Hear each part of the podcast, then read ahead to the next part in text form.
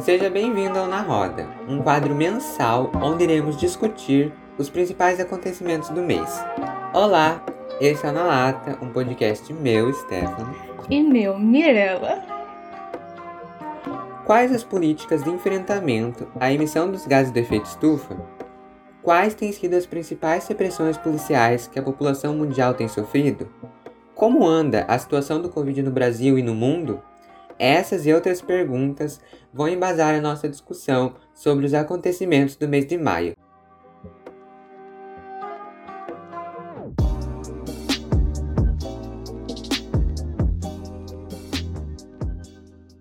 Olá, Nata, latinhas! Olá, latinhas, tudo bom? Tudo bom com vocês? Ó, nós estamos diferentes, estamos mudadas aqui. Patroas, more. Então, vamos lá para os nossos recadinhos. Como vocês podem ver, esse é o novo quadro mensal do podcast. Parabéns para nós, parabéns. Parabéns na roda! E o que consiste esse novo quadro, amigo? O que é o Na Roda? Bom, gente, como o Stefano falou na introdução dele, aqui a gente vai dar as principais notícias do que aconteceu no mês. Então, por exemplo, é, a gente tá sendo no mês de maio, acredito eu, que eu não sei calendário. Estamos indo pro mês de junho. Então, no mês de junho, a gente vai fazer um na roda com as notícias de maio. Em julho, a gente vai fazer sobre de junho e assim por seguinte. Então, não são todas as notícias, senão o episódio vai ficar muito longo, mas a gente vai dar um aparato sobre as principais. É, e é legal lembrar que nós não somos jornalistas, nós estamos aqui trazendo os acontecimentos do mês e vamos discutir, dar nossa opinião sobre o que está acontecendo no mundo, no Brasil e no mundo, né? Então, é isso. É isso, mas valoriza que eu tive que ver vídeo, ler texto, traduzir vídeo, então valoriza a minha pesquisa. É, nós estamos trazendo um conteúdo aqui para você que quer saber dos assuntos de uma forma boa, com informação, mas descontraída também, porque nós queremos conversar sobre os assuntos. É, exatamente. E caso. Exatamente. E, exatamente, exatamente. E caso você queira.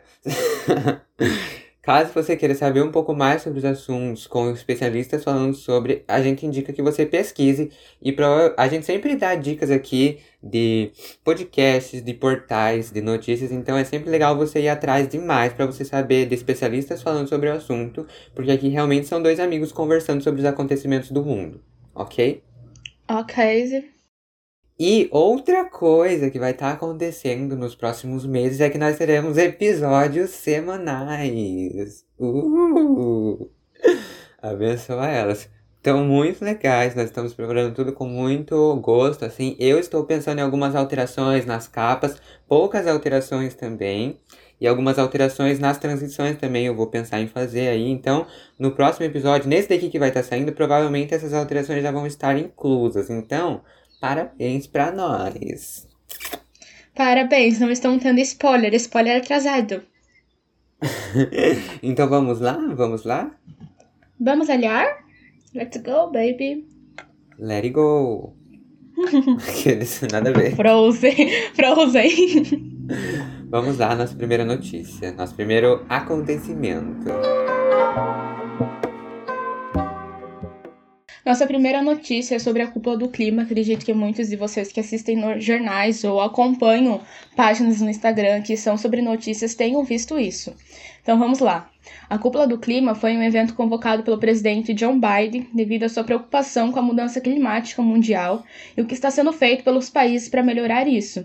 Nesse evento teve 40 países diferentes, incluindo o Brasil, onde foi decidido as seguintes coisas: o presidente Jair Bolsonaro se comprometeu a alcançar até 2050 a neutralidade zero de emissões de gases de efeito estufa no país, antecipando em 10 anos a sinalização anterior, prevista no Acordo de Paris. Bolsonaro disse ainda que é fundamental contar com os recursos financeiros de países, empresas, entidades e pessoas. Fala que foi muito questionada como pelo Márcio Astrini, secretário executivo do Observatório do Clima. E ele disse: o governo perde dinheiro, mas tem 3 bilhões parados no Fundo Amazônia, sem uso. Fazem isso para terceirizar a culpa. O problema não é falta de dinheiro, é falta de governo. E aí a gente encontra algumas mentiras no discurso de Bolsonaro. Vamos ver algumas. Ele falou o seguinte: o Brasil participou com menos de 1% das emissões históricas de gases de efeito estufa, mesmo sendo uma das maiores economias do Brasil. No presente, respondemos por menos de 3% das emissões globais anuais. E a gente encontra mentira porque o Brasil produz 3,2% dos gases causadores do efeito estufa e já chegou a gerar 4,% dos gases globais do efeito estufa, assim como os fatos apresentados pelo presidente sendo uma verdade distorcida. Outra fala foi: temos orgulho de conservar 84% de nosso bioma amazônico. E esse fato é verídico, porém exagerado, tendo em vista que apenas 80% do bioma amazônico natural brasileiro ainda está conservado. E esse número vem decrescendo com um aumento de 20% nos índices de desmatamento da Amazônia no último ano. Outra fala: no campo, promovemos uma revolução verde a partir da ciência e inovação, produzimos mais utilizando menos recursos, o que faz da nossa agricultura uma das mais sustentáveis do planeta. O Brasil ocupa o 51 no ranking de índice de sustentabilidade alimentar, assim, estando longe de ser uma das mais sustentáveis do planeta. Ah, é foda, né? Porque, tipo, deixa eu voltar aqui na nossa pauta. É, Aqui fala que ele, ele pretende coisar a neutralidade zero das emissões de gás de efeito estufa no país, ante, antecipando em 10 anos a sinalização anterior prevista no Acordo de Paris. Eu queria só, tipo, trazer uma curiosidade aqui, que o o Bolsonaro ele não quer nem assinar o Acordo de Paris. Não sei se vocês sabem isso. Mas, se eu não me engano, foi a Arábia que, tipo, falou, né? Que eles são maiores compradores de carnes nossos. Então, falou assim, se você não assinar, eu deixo de comprar carne de vocês. E aí, ele, com medinho, né? Pra não afetar a economia, foi lá e assinou mas ele não queria. Então a gente vê como é a preocupação dele com o nosso planeta, né? E outra, ele fez todo um discurso lá na cúpula do clima, chegou no Brasil, ele falou que quem defendesse todo o meio ambiente era Forças Armadas aqui na cara, gente. Então é uma bela uma falsidade, né? Exatamente. Ele tenta enganar, tanto que foi, foi um vexame, né, o que aconteceu lá. Foi nessa que o Joe Biden ele saiu e tal. Acho né? que foi. Ele saiu pelas partes do fundo, eu acho. Que eu até cheguei a ler no que eu. No matéria que eu tava usando pra apoio, né? Ridículo. Vergonhoso, gente. Vergonhoso a situação do nosso país, assim.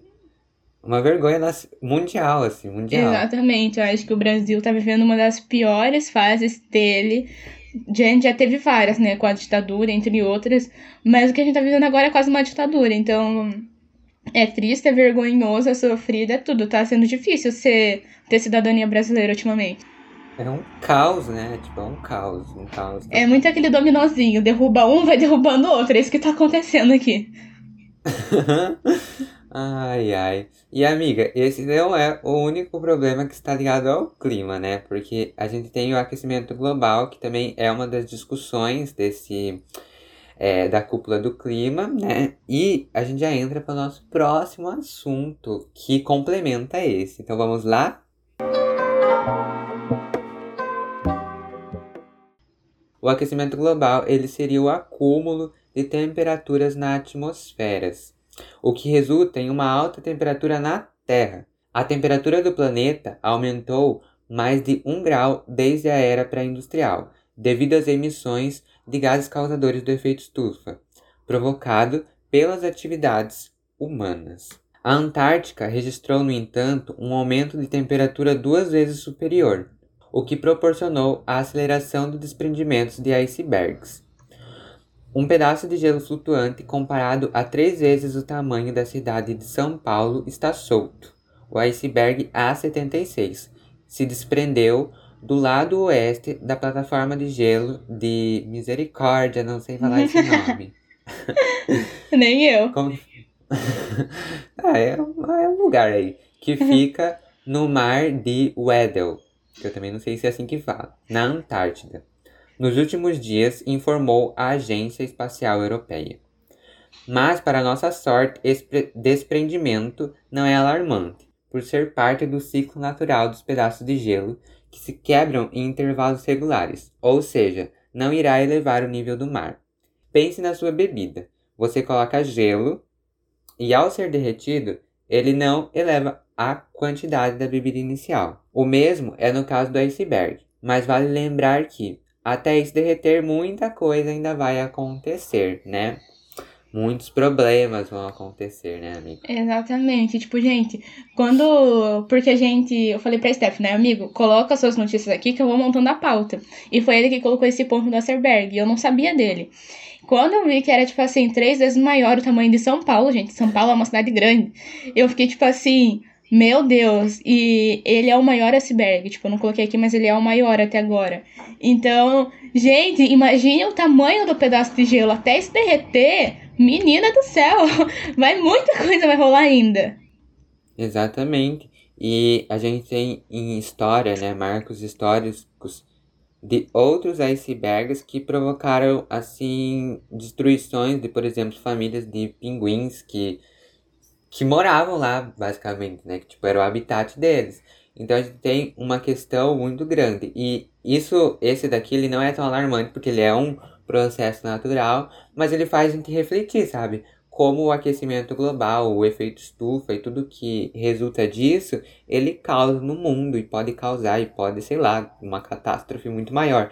Acelerar esses processos naturais, né? Exato, e o pior de tudo é saber que isso acontece por nós. Então, por conta do desmatamento, das queimas, de outras variáveis também. Então, gente, é muito. O buraco é muito mais fundo, sabe? Uma coisinha que você fala, tipo assim, ah, tô pegando para fazer isso, você não devolve pra natureza, sabe? Então, é muito complicado. É, é triste, como diz Stefano, uma coisinha pequena, que não é pequena, pode levar a um, uma catástrofe coletiva, digamos assim. Exatamente. É muita coisa que envolve, né? Muita. E amigo, a gente acabou de falar sobre aquecimento global, né? E como eu acabei de falar também, uma das coisas que contribui para ele são as queimadas, fogo e afins. E a Colômbia tá em chama, gente. É triste e a gente vai ouvir a história dela agora. O governo propôs uma reforma tributária que buscava arrecadar dinheiro para melhorar as finanças públicas e financiar programas de assistência social. Só que isso significava pagar um alto valor de imposto, e isso somaria com o sistema tributário do país que beneficia pessoas de alta renda. Nesse cenário, o povo decidiu, a partir de 28 de abril de 2021, marchar contra a reforma tributária e o governo indolente. A agitação pública tem sido objeto de estigmatização e repreensão por parte das forças públicas, o que levou diferentes organizações de direitos humanos a registrar entre 28 de abril e 5 de maio um total de 1.708 casos de violência policial, 381 vítimas de violência física policial, 31 mortes e em processo de apuração e 1.180 prisões arbitrárias contra manifestantes, 239 intervenções violentas por parte das forças públicas, 31 vítimas de agressão visual, 110 casos de disparos de armas de fogo pela polícia e 10 vítimas de violência sexual pelas forças públicas. Da mesma forma, a ouvidoria, a figura do ombudsman da Colômbia, não sei se é assim que fala, indicou que 87 denúncias foram registradas por supostos desaparecimentos durante os protestos contra a greve nacional. E em Cali isso está acontecendo de forma muito mais intensa. Lá é o lugar onde acontece a maioria dos protestos, mas também é centro de grande repreensão. E a fraca intervenção das instituições administrativas e judiciais resultou em civis armados ameaçando e às vezes atirando em manifestantes sob a ideia de que eles são vândalos e terroristas e isso levou a Colômbia a estar em chamas, pegando fogo e este mesmo destruindo vários patrimônios. O que está acontecendo na Colômbia não é um problema colombiano, é problema dos democratas do mundo. Gente, Aqui, quando eu li todos esses casos que foram relatados de mortes, de violência policial, violência física, tiroteios, entre outras coisas aqui, que são vários números com várias causas, lembra uma coisa que aconteceu no Brasil, mas a gente só vai falar sobre isso daqui a pouco. Mas não só aqui no Brasil, mas também tem acontecido em outro país. Exatamente. Então a gente vai lá para a Palestina para conversar sobre todo o problema que está acontecendo lá. Então vamos lá! O que está acontecendo na Palestina? Será um conflito religioso entre judeus e muçulmanos? E a resposta para essa pergunta é não. Nem todos os palestinos são muçulmanos. Muitos também são cristãos, drusos, samaritanos, bem como agnósticos e ateus.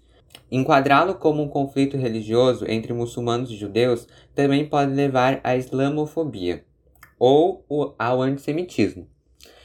Isso que está acontecendo é um conflito de imperialismo e colonialismo de colonos. E os palestinos estão lutando pela sua liberdade e direitos contra a política israelense armada e soldados que estão usando gás lacrimogênio, granadas de choque, balas de aço revestidas e água de gambá. E a situação continuará igual até os Estados Unidos e a comunidade internacional aplicarem pressão concreta sobre Israel para que comece a respeitar os direitos humanos palestinos. Por isso surgiu o movimento Free Palestine, que é para lutar realmente pela liberdade dos palestinos. Então, gente, tudo isso que está acontecendo lá na Palestina, ele tem um histórico por trás, não é algo que começou agora, nesse ano, e não é algo que começou no ano passado, por exemplo. É uma história de anos de, de opressão contra as pessoas que moram na Palestina, né? Então, é uma opressão, é uma limpeza étnica que eles chamam, era essa palavra que eu estava tentando achar. Ah, essa palavra, esse termo, limpeza étnica, reflitam nisso, quão problemático é, sabe? Exatamente, tipo, como o Stefano tá falando, é isso que eles buscam, no caso Israel. E isso vem todo de um histórico passado já, isso é um pouco do que tá acontecendo no presente. Mas no passado, é, eu posso estar falando merda, mas se eu não me engano, Estados Unidos, acho que o não foi John Biden, foi com o Trump ainda. Ele tinha feito uma proposta que eu não me lembro o nome, em que ele ia dar mais terras para Israel e ainda delimitar ainda mais as terras palestinas. Então, é uma busca por poder incessante que as pessoas têm, que isso leva à destruição de vida de outras, e isso é muito problemático. E eu só queria falar mais uma coisa, que lá quando o Stefano falou, né, que muitos humanos são cristãos, drusos, samaritanos, e às vezes agnósticos e ateus. E vocês que não sabem que é agnósticos ou que sabem podem até achar que é a mesma coisa que ateu, mas não é. Ateu, ele não acredita em Deus, não acredita numa existência superior e afins. Já os agnósticos, ele até pode acreditar na existência de Deus, mas ele não sabe como explicar ela. Ou até mesmo ele não sabe no que ele acredita, mas ele acredita em algo. Então é essa a diferença dos dois e isso é o que é agnóstico. É isso, gente. E toda essa opressão que acontece lá na Palestina, lá na Colômbia, ela não para por aí. Essa repressão policial, ela também acontece aqui no Brasil. Então a gente trouxe um episódio é, vamos dar nome, né? Uma chacina que aconteceu é, no Rio de Janeiro, mais especificamente em Jacarezinho. E vamos lá para essa. Para essa, esse descaso. Não tem nenhuma palavra para é. simbolizar o dano que foi feito na vida de milhares de pessoas. Exatamente, vamos lá.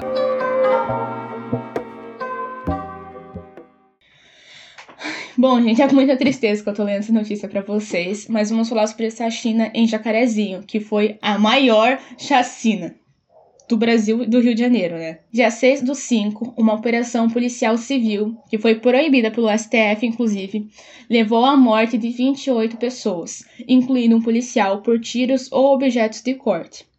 A ação envolveu uma equipe de 250 policiais, quatro blindados e dois helicópteros. A Polícia Civil garante que todos os 27 mortos por seus agentes na operação eram suspeitos de envolvimento com o tráfico. Todos, além disso, teriam morrido em confronto com os policiais e tinham antecedentes. Mas apenas quatro eram inicialmente alvo da operação. Além disso, dois dos mortos não tinham ficha, ficha criminal, o que contradiz a Polícia Civil. De acordo com um documento, dos 27 mortos, apenas 12 tinham anotações por crimes relacionados ao tráfico. Seis pessoas foram presas e três presos destes disseram em audiência de custódia que foram agredidos por policiais. Quatro deles, além disso, contaram que foram obrigados a carregar corpos para o caveirão, veículo usado pela polícia. Defensores públicos afirmaram que relatos e imagens capturadas por moradores e jornalistas indicam que houve execuções sem que fosse dada a chance de os suspeitos se renderem. A Polícia Civil do Rio impôs um sigilo de cinco anos para documentos dessa China. E a gente tem o posicionamento do presidente Bolsonaro também, que parabenizou a operação e lamentou a morte do policial. E ele também declarou apoio à execução das vítimas, chamando-os de traficantes que roubam, matam e destroem famílias. Bem aquela política de bandido bom é bandido morto. É, gente, é muito assustador, porque primeiramente, como foi lido lá em cima, essa operação ela foi proibida pelo STF. Não era para ela ter acontecido. Exatamente. Aí me diz por que, que os benditos policiais tentaram fazer isso. Se você procurar, você vai achar coisas como. Não me lembro a palavra, mas eles receberam uma denúncia de que os traficantes estavam usando crianças e adolescentes. Isso não estava acontecendo de fato. Então, a gente tem mais uma vez um abuso de poder, né, das forças militares. E é, é, o pior de tudo isso é quando o presidente apoia, né, justamente por ele apoiar a ditadura, que é o poder centrado em uma com o uso das forças armadas, né. Então é muito problemático. Vocês viram que eu até reforcei com o meu tom de voz em algumas partes que eu tava lendo para vocês verem o quão problemático e o quão contraditório foi toda essa operação do que os policiais falam do que realmente aconteceu. E tipo, para que impor um sigilo de cinco anos se eles estão afirmando tudo aquilo lá em cima? Inicialmente, com o que eles falam, eles não teriam culpa. O que, que eles estão tentando esconder, então? É uma bela de uma contradição, no meu ver, né? Acredito que no de vocês também. Exatamente. Tudo isso que acontece lá, não só no Jacarezinho, mas em diversas outras operações, entre aspas, que acontecem em outros lugares, é o extermínio do povo preto que mora nessas, nesses locais em grande parte, sabe? Exatamente o que eu ia falar. É, a grande parte das pessoas que moram na favela são pessoas pretas, e que nem eu li aqui, é, três presos disseram que foram agredidos por policiais e tiveram que carregar corpos de pessoas mortas. E aí eu te pergunto, que palavra que vai ter mais apoio, mais poder? Vai ser dos policiais, que provavelmente são brancos, ou dos das pessoas que moram nas favelas e que são pretas. E que são taxadas como traficantes, como diz os, o presidente. Traficantes que roubam, matam e destroem famílias. E eu torno a ressaltar aqui que as pessoas que entram para esse mundo, pode ser que entrem por direito, dinheiro fácil, mas nem sempre é por isso. Às vezes é por ter que dar comida para a família, para casa, porque muitas empresas hoje em dia não contratam pessoas sem experiência. Só que para a gente ter experiência, a gente precisa de um primeiro emprego. A gente nunca vai ter se ninguém abrir a porta. E às vezes as pessoas encontram o emprego, entre aspas, assim, no tráfico. E, enfim, né? A gente sabe que o Rio de Janeiro é muito taxado como essas operações, como um estado, uma capital é perigosa por essas coisas. Mas enfim, né? O porquê será que ele é desse jeito? É, e o porquê que a solução que o governo tem encontrado é matar e não tentar é, dar apoio para essas pessoas e auxílio real para que elas consigam sobreviver. Exato, e para quem então que existe cadeia, né? E pena. É. Independente do crime delas, precisa ser tratado de forma justa na justiça. Enfim, encerro minhas falas aqui. e como retornar isso mesmo, sabe? Porque nada adianta você só aprender e você não armar um plano para um plano social mesmo de mudança, de mudança para dar apoio para essas pessoas, para condições de vida, sabe? Para que elas não precisem recorrer ao tráfico. Exatamente. Então, além disso, além de todos esses problemas é, de opressão policial, e a gente vai agora e mortes, a gente vai entrar em mais mortes, porque 2021 não está sendo fácil e a Covid ela continua, a pandemia ela não acabou para quem acha que acabou, e a gente vai entrar para a CPI da Covid, que é o assunto assim do momento que a gente precisa tratar aqui também. Então vamos lá. A CPI ela é uma comissão parlamentar de inquérito conduzida pelo legislativo que busca salientar quase sempre dúvidas do povo. A CPI da Covid foi pedida pelo senador Randolfo Rodrigues devido à crise no Amazonas pela falta de oxigênio.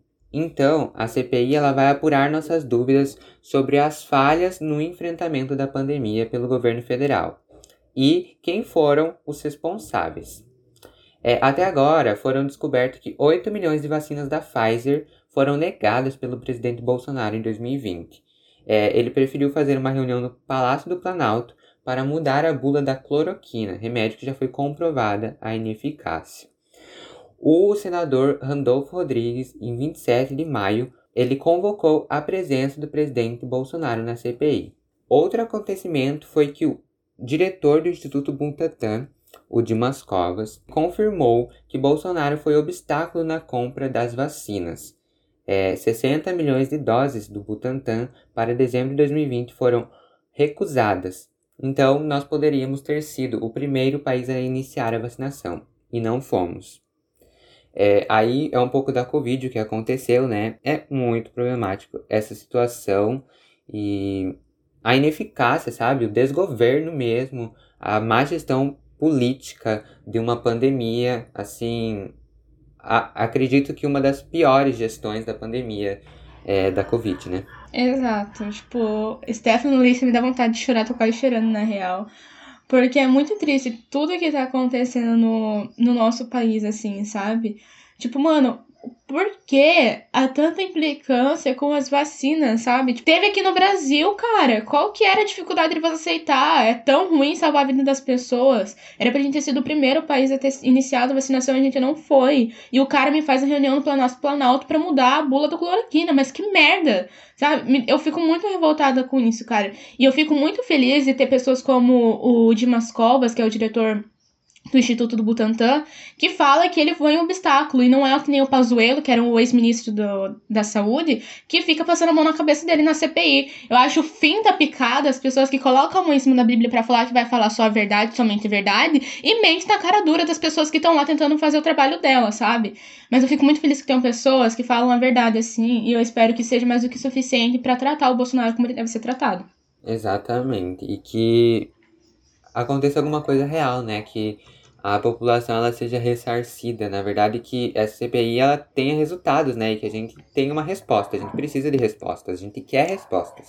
Exatamente, amigo. Só deixa eu falar um negócio que você falou isso. E eu acho melhor falar aqui, né? O porquê que Stefan falou que espera que essa CPI tenha resultados. Porque a CPI ela não pune, ela faz só investigação. Aí, se tiver realmente falhas, responsáveis por essas falhas, essas, esses resultados da investigação vai para o Ministério Público e lá eles punem de maneira criminal, jurídicas e afins. Então a gente espera que isso aconteça. E continuando nesse assunto da Covid, nós temos a nova variante, mais uma variante, né? Que é a B1617. É, o termo cepa indiano ele não é o mais adequado para essa variante, porque ele cria uma visão preconceituosa e xenofóbica, que não corresponde à realidade. Os profissionais preferem usar aquele termo técnico que eu falei, o B1617. Ela foi descoberta há quase oito meses e nas últimas semanas dominou as cadeias de transmissão na Índia e pulou, entre algumas aspas, a fronteira de dezenas de países. A cepa apresenta algumas mutações importantes nos genes, que codificam a espícula, ou seja, a estrutura que fica na superfície do vírus, e é responsável por se conectar aos receptores das células humanas para dar início a uma infecção. A infecção começa a partir do contato com pequenas partículas da saliva de alguém contaminado, que invadem a célula da superfície dos olhos, do nariz ou da boca. Após isso, o vírus começa a fazer cópias de si mesmo para atacar as outras células. A variante ela não é mais perigosa, o problema é que potencialmente ela é mais transmitível. É, isso pode significar um aumento na quantidade de pessoas infectadas, o que resulta na necessidade de leitos em UTIs, o que não estamos tendo. E a chegada dessa variante no Brasil revela um perigo ainda mais amplo, que muitas vezes passa despercebido: o da nossa incapacidade de barrar a entrada dessas novas versões do vírus pelas nossas fronteiras, já que o primeiro caso já foi descoberto aqui dentro do país. Os sintomas e tratamentos seguem iguais ao da Covid-19. A variante ajudaria na terceira onda? A terceira onda já estava se armando antes mesmo da chegada da B1-617. A variante não é essencial para que a tal onda aconteça, mas tudo indica que ela vai fazer parte disso, avalia Brandão. E ao que tudo indica, a vacina funciona contra essa variante também. Eu fico me perguntando quando que a primeira onda acabou aqui no Brasil. É, eu, quando eu tava escrevendo, quando eu tava pesquisando, eu pensei a mesma coisa. Porque, tipo assim, gente, quando que terminou a primeira, que chegou a segunda, que tá terminando a segunda, que tá indo pra terceira. Tipo, a gente tá desde a estaca zero, desde 2020 na mesma situação, cara. Quase um ano, mais de um ano quase, dentro de quatro paredes em casa. Eu fico indignada, sério. Ai, gente. Mas como o Stefano leu no final, a vacinação que tudo indica, ela previne, né? Ela combate a variante. Então, ressaltamos aqui que a vacinação é importante. Viva a ciência brasileira, viva a ciência mundial, se vacine, porque a partir do momento que se você que você se vacina, você não está protegendo só a si mesmo, você está evitando a sua transmissão para outras pessoas e assim ajudando nos leitos de UTIs que vão estar mais abertos, na saúde de outras pessoas, né? Não queremos ser culpados pelo caixão de ninguém. Exatamente mais uma variante, né? E em outros países a gente pode até avaliar primeira, segunda, terceira onda, mas no Brasil a primeira onda ela nunca acabou realmente e muito pelo contrário, ela só aumentou, né? Os números de mortes e infectados eles só aumentam a cada dia. Então, gente, não sejam negacionistas em relação a todo o cenário Exato, só dando um adendo, só dando um adendo aqui, é, negacionistas que Stefano acabou de falar, é quando você se nega a ver a realidade. Por favor, não seja essa pessoa. E bom, amigo, essas acho que eram as notícias que a gente tinha para dar para os nossos latinhas. Espero que vocês se informem, busquem mais informações, não fiquem só com o que a gente falou aqui, porque tem muitas coisas por trás ainda. Eu espero que vocês tenham gostado desse episódio. Ele é uma conversa aqui, é um teste, se vocês gostaram dele. Mandem nas nossas redes, que eu não falei lá no começo, mas nós temos o arroba nalatapod no Instagram e um e-mail que é o nalatapod.gmail.com. Então, se você gostou desse novo quadro mensal, se você pensa em talvez mudanças, em adaptações, mande para nós, para nós vermos as suas os seus apontamentos e talvez mudarmos alguma coisinha aqui, uma coisinha Exato. lá. Exato. Se você Muito tiver obrigado. alguma crítica que seja realmente construtiva, estamos a todos os ouvidos. Exatamente. Não vamos responder xingamentos, vamos só bloquear. Exato, coisa que não conseguiremos mudar também não. Exato. Tem coisa que não dá pra mudar, gente, que vocês Exato. aceitem. É esse foi o episódio de hoje, gente. Espero que vocês tenham gostado. Vamos para as nossas conclusões? Vamos! Uhul. Hoje tivemos mais notícias ruins do que boas, mas não é nossa intenção fazer vocês perderem a esperança no mundo e nas pessoas, e sim fazerem vocês ficarem informados sobre uma das principais coisas que tem acontecido no Brasil e no mundo. Esse é o Na Lata Nacional, dois jornalistas formados pelo Google, mas conscientizados pela graça de Deus. Espero que vocês tenham gostado desse novo quadro que ganhou um espaço só dele, queridinho, né? Bom, gente, fiquem bem, se cuidem, beijos e até a próxima.